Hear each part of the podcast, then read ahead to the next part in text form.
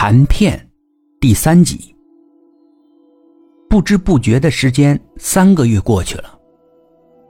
这三个月中，我每天都是无所事事的，也什么都不想做。对女友的思念已经变淡了很多，但我似乎是迷恋上这种悠闲度日的生活，并不想回家，也不想做任何事情。这段时间。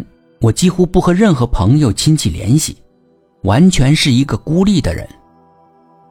而且奇怪的是，也没有人来找我收房租，只是社区的人来找我收一些管理费用。我询问过那对老夫妻，这间房子的原主人是谁？他们说原来是一对夫妻住，似乎是离婚了，就搬走了。房主人找了一个老翁来替他们看房子。因为当地有规定，长期空置的房子是收很高的费用的。后来呢，就是我接替那个老翁租这个房子，日子就这么浑浑噩噩的过着。又过了几个月，到年底了，我并没有告诉父母我辞职来到澳洲这个事情，因为他们还以为我在国内上班。我来澳洲之后，一直也没跟父母联系过。如果我给他们打电话，从来电显示上肯定能够看出来我是在国外。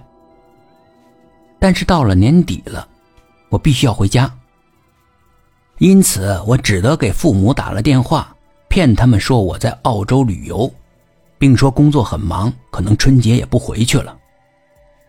他们从小就鼓励我独立，自己闯荡，在我大学毕业之后，几乎对我不管不顾的。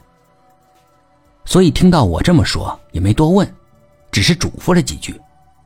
当然，我家庭有些特殊，我也不想多说这些。由于我没有什么收入，完全是坐吃山空的，又是在国外，很多事情不熟悉，经常是花了很贵的价钱，却买到了很差的商品。时间长了，我渐渐觉得这样下去，早晚会把手头上的积蓄全花光的。可我又实在是不想回国，也无法在当地打工。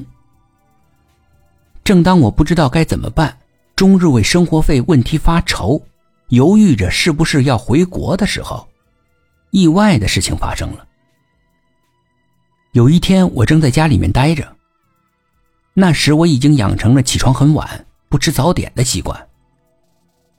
当时已经是早上十点钟左右了，我仍然没起床。赖在床上看杂志。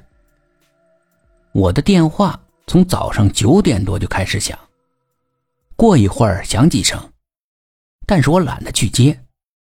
我觉得也不可能会有人找我，肯定是那种毫无意义的电话。